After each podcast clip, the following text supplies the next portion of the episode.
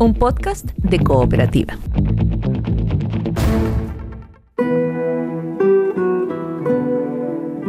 Este es un podcast sobre historias que suceden delante y detrás de la pantalla, sobre las personas que hacen películas, las personas que las ven y las personas que las sueñan.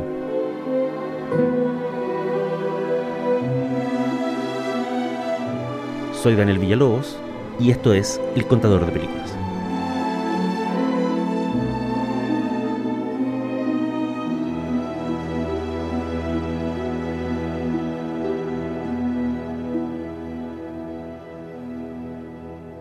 El episodio de hoy está dedicado a Mel Brooks, o como me gusta llamarle, el comediante en serio.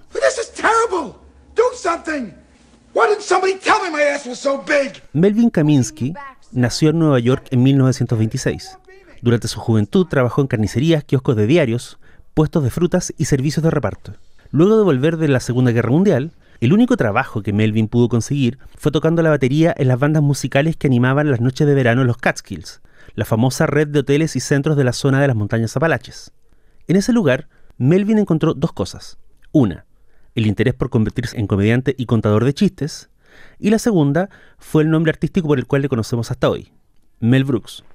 Considerado por muchos una institución del humor norteamericano, Mel Brooks escribió, dirigió y protagonizó comedias tan famosas como Los Productores, El joven Frankenstein y Spaceballs lanzó el estrellato a una serie de comediantes como Marty Fieldman y Gene Wilder y puso en el mapa un estilo de humor desbocado e insolente que más tarde alimentaría el imaginario de cineastas como los hermanos Farrelly y el mismo Judd Apatow.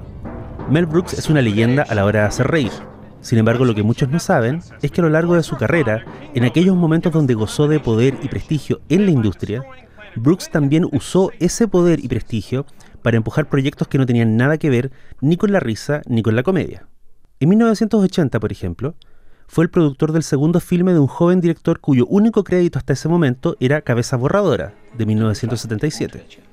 La película que Brooks apostó por producir era El hombre elefante.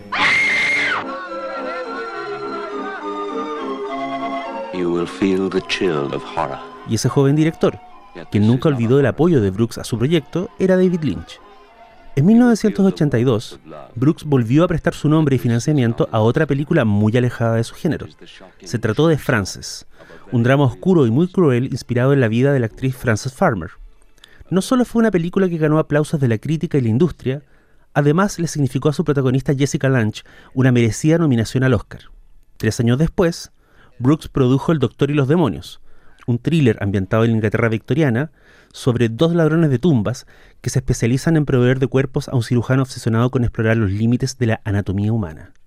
Y si eso suena como algo que ya rompía los moldes de lo que debería interesarle a un comediante amigo de los pastelazos en la cara y admirador de los tres chiflados, el siguiente proyecto como productor de Mel Brooks es sin duda el título más extraño de todos.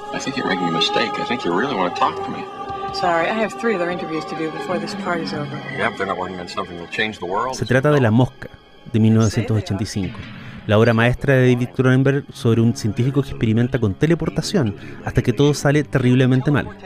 Cronenberg había intentado realizar el proyecto desde principios de la década.